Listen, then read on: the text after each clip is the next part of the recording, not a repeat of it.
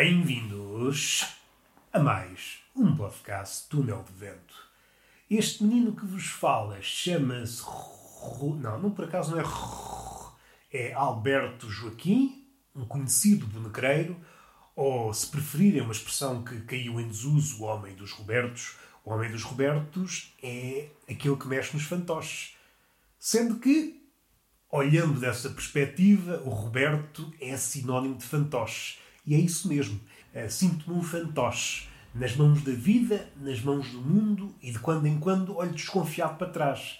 E perguntam-me quando estou acompanhado: o que é que se passa? É, eu estou desconfiado que alguém me anda a meter a mão no cu. É uma cena que eu digo e as pessoas ficam desconfiadas. E perguntam, por vezes claramente e outras vezes mais subrepticiamente: Tu não serás maluco?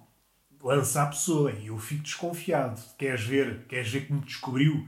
E entretanto, olho para trás e verifico que alguém pôs a mão no meu rabo. Não posso levar a mal porque o meu nome carrega esse peso.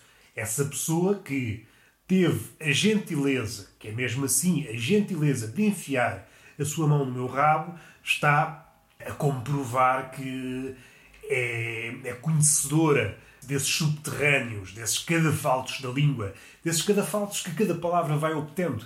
Cada palavra, se largarmos toda a história da palavra, muitas delas vão oscilando significados. E por vezes são tão dispares que nós ficamos, oh, o que é que se passa? Por exemplo, a palavra puta, eu acho que já referiste no episódio, mas acho que nunca é demais lembrar, é daquelas coisas que devemos levar para a campa. Uma pessoa está às portas da morte, é o último pensamento. Até pode ser uma conversa boa a ter com o padre que está a dar a extrema unção. O corpo está a despedir-se e a pessoa. Padre, é só para lhe dizer uma coisa. Puta, em tempos imemoriais, na Idade Média, para ser mais preciso, significava precisamente o contrário. Significava mulher casta. E o padre, ah, olha-me este filho da puta. E entretanto, o corpo vai à sua vida, que é, como quem diz, em direção à morte, e o padre fica a matutar naquilo. Vida é esta que eu levo aqui que não sei nada? E a puta é um caso exemplar, mas há várias palavras. Este é um caso extremo. A palavra encontra, já teve nos seus antípodas. E por vezes as palavras vão acumulando.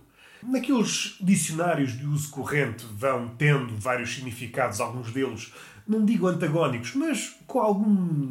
com alguma diferença. Com alguma diferença que, que nos fica que nos fica sempre aquele travo e que faz com que em conversas ou em textos de, de prosadores menos seguros, ponha a palavra entre aspas, porque já não estamos habituados a usar essa acessão, estamos habituados a uma acessão, vá, por exemplo, mais higienizada, e utilizando essa segunda acessão, que já foi relegada pelo segundo plano, temos que usar aspas, não vá as pessoas interpretarem a cena. Mas não, essa acessão ainda é válida. Mas eu estou a falar ainda das seções mais antigas, as seções que já não estão eh, documentadas num dicionário do uso corrente. Eu estou a falar dessas acessões. Já há muitas palavras assim.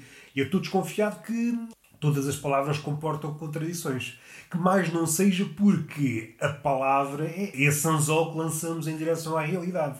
Que é um anzol que só muito ilusoriamente pesca alguma coisa. Nós sabemos, seja na vida seja aquele que leva uma vida vertical e fazendo aqui uma ligação ao, ao episódio anterior, onde falámos da série animada O Evangelho da Meia-Noite, poderia ter lançado aqui uma comparação que não ocorreu na altura, mas ocorreu-me entretanto, que é até parece que já passou muito tempo, foi só ontem. Esta cadência de podcasts, quando faço podcast todos os dias e faço muitas coisas uh, desde manhã até à noite, perco a noção do tempo. O episódio que foi gravado ontem parece que já foi gravado há, há um mês. Há um livro, eu não sei citar o nome do autor porque é, é um nome esquisito e eu corri o risco de citá-lo erradamente, mas o eixo central do livro é esta verticalidade que só pode ser adquirida quanto a ele, e acho que é uma leitura que podemos tirar do Evangelho da Meia-Noite, esta verticalidade que só pode ser adquirida na espiritualidade. Não quer dizer que seja a crença. Estou mais inclinado para um questionamento, um questionamento maduro em relação às questões, e todas essas questões orbitam em, em redor da espiritualidade, da religião, porque são questões que foram levantadas, questões que foram se formos crentes fervorosos, sepultadas, porque a religião à partida, fornece questões em forma de dogma. Em religiões mais ocidentais, se recuarmos muito até uh, aos pagãos, se, se para o Oriente, para, para os Vedas, para o hinduísmo, para o budismo, as várias fações do budismo, o taoísmo também, e por que não o confucionismo. Qualquer uma dessas visões oferece-nos qualquer coisa, uma visão maior. Contudo, caminhemos o que caminharmos, continuamos aquém. A verdade está sempre um bocadinho mais além. Nem que esteja um passo à frente. Damos um passo, a verdade afasta-se esse passo. Uma jornada interminável, por mais que queiramos, nunca, nunca alcançaremos essa, esse destino último. Esse destino último que é a morte. Uma coisa que foi levantada na, nessa série, que é uma ideia muitas vezes repetida e transformada por várias disciplinas, por várias artes. Na série foi dito da seguinte forma, se não me engano: a meditação é uma segunda morte. E esta ideia de que uma coisa é uma segunda morte foi repetida várias vezes por várias pessoas, poetas, filósofos, e eu estou em crer que esta meditação pode ser substituída por várias coisas. E coisas são essas, coisas que são levadas ao extremo quando nos devotamos a qualquer coisa. E aqui, mais uma vez, encontro um paralelismo. Embora não esteja visível ou às câncaras na série, embora a ponte não esteja visível, ela fala sobre isso. Eh, o ritual do esmagamento do ego. Falam do ego e como o ego pode ser perigoso. Foucault tem um livro chamado As Confissões da Carne, onde ele traça um paralelismo entre o cristianismo antigo, cria alguma, algumas pontes sobre o budismo, algumas confusões que há acerca das religiões mais antigas, as pagãs, onde se diz, às vezes erradamente, que havia alguma hum, libertinagem, e segundo Foucault não era bem assim, tudo está sujeito a equívocos. E à medida que o tempo passa, tudo se torna mais fértil em equívocos. Isso é válido para as grandes questões, para os grandes acontecimentos, para as grandes pessoas e é válido até num plano mais comezinho, o plano da nossa vida. Vocês tentem fazer esse exercício, que é, acontece uma coisa, essa coisa quando é ruminada uma semana depois já é outra coisa, já não é necessariamente a coisa que aconteceu. Envolvidos um, uns meses já é outra coisa, envolvidos uns anos outra coisa, envolvidos talvez no final da vida já será outra coisa. De seguida poder-se-á lançar várias teorias. Se essas várias etapas da memória vão na direção de algo mais refinado, podemos outra vez distanciar-nos e percebermos todo e qualquer passo é uma falsidade. É outra espécie de biombo, é outra. O que podemos conquistar de cada uma dessas fases de montagem e desmontagem é a visão. Há pequenas diferenças de visão que podemos, se tentarmos aprender a lição de cada uma dessas formas de ver aquilo que passou, nós estamos sempre a ver aquilo que passou, até num plano mais físico, nós vivemos constantemente no passado. Aquilo que estamos a ver neste exato momento já aconteceu, é o tempo que o cérebro leva a digerir aquilo que está a ver, por isso estamos condenados a viver no passado. O que faz com que o português seja o homem mais capaz de viver no mundo, porque se há, se há país, se há pessoa mais capacitada para viver no passado é aquele que é aquele cuja canção, cuja música é o fado. O português está, perdoa-me a brincadeira de palavras, fadado para viver no passado. Em suma, segundo Darwin, nós estamos mais capacitados para sobreviver. É uma coisa que eu lanço para o ar e talvez ela caia, dando vários passos atrás. Este livro que eu não consigo citar, sei que porque vou correr o risco de me enganar, que faz referência a um verso de, de Rilke, um poeta, nesta noção de verticalidade. Foi explorada no livro e, quanto a mim, é um dos livros eh, de filosofia mais capazes nos últimos anos. A filosofia tem estado um bocadinho manca nestes últimos decénios, nestas últimas décadas, porque tem se embeiçado pela ciência e tem perdido a, a sua pujança. A filosofia só é só é filosofia, ou melhor, só atinge a sua plenitude quando, quando não se acanha no seu olhar, no olhar que lhe é próprio. A ciência, por vezes, é um olhar, é um olhar é, válido, é, mas vários contrassensos. As pessoas que se dizem defensores da ciência, quando se lhes apresenta algo que a ciência, que a ciência descobriu, mas que vai contra as suas crenças, desprezam logo a ciência, não fazem caso. Segundo, há aqui qualquer coisa na ciência. Há duas coisas, agora lembrei-me. A ciência, por muito que descubra as coisas, por vezes não afeta o tecido do mundo. E já não sei quem disse, não sei se foi o poeta Valéry, se foi, se foi outra pessoa, mas não interessa. Esta ideia de que Copérnico descobriu que afinal o modelo de Ptolomeu estava errado. Afinal, era a Terra que girava em torno do Sol. Mas o que acontece? No nosso dia a dia, nós ainda utilizamos expressões como o Sol põe-se e o Sol nasce. Isso são expressões que não se coadunam com a descoberta de Copérnico.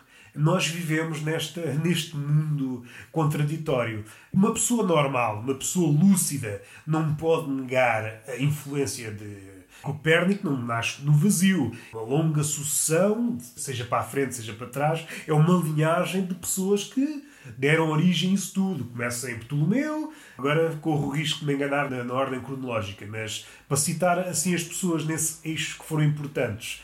Ptolomeu, Kepler, Copérnico, Galileu, todas essas pessoas cooperaram e foram necessárias para que se atingisse o cume dessa descoberta, daquilo que sabemos hoje em relação a determinadas coisas. E assim sucessivamente, aquilo que aparece à frente eleva-se graças aos gigantes esta noção de verticalidade que eu acho que é importante ter.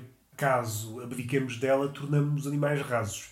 Tem que haver um questionamento sobre as questões essenciais da vida e a morte. Vamos parar, quer queiramos, quer não, à questão de Deus. Pode ser uma questão materializada, pode ir em direção a um Deus específico, podem procurar nas várias religiões, em tudo que orbita em torno da religião.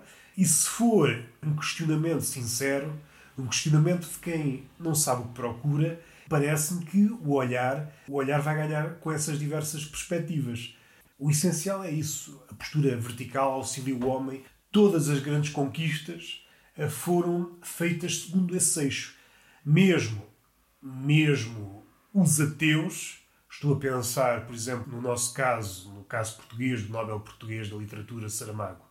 Embora seja ateu, a obra dele cresce num eixo de verticalidade, num eterno questionamento com Deus, bate-se. Tem que ser a luta corpo a corpo com Deus ou com a sua farsa, se assim for, tem que ser uma luta madura. Não é uma luta pueril, dizer ah, isto é brincadeira, como a maioria faz.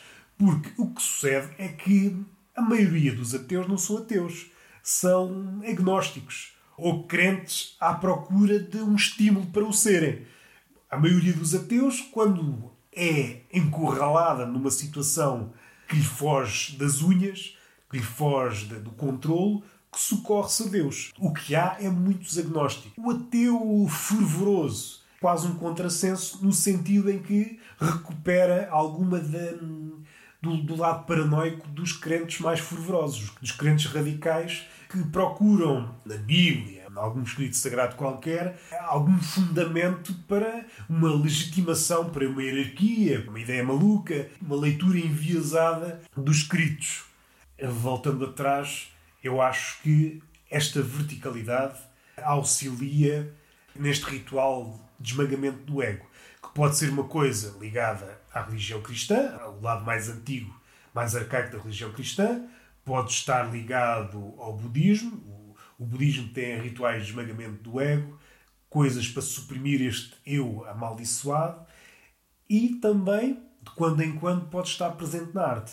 Eu tenho para mim que a comédia se bem feita, é um ritual de esmagamento do ego. Seja aquilo que está a fazer, se for um, uma comédia, uma comédia autodepreciativa, ou seja, uma comédia dirigida ao que está fora do eu. Parece-me sempre um ritual de esmagamento. A comédia tem que ver sempre com o ego. A comédia tenta, a maioria das vezes não consegue, mas tenta esmagar o ego. Ou tenta, pelo menos, fazer com que o ego seja medido.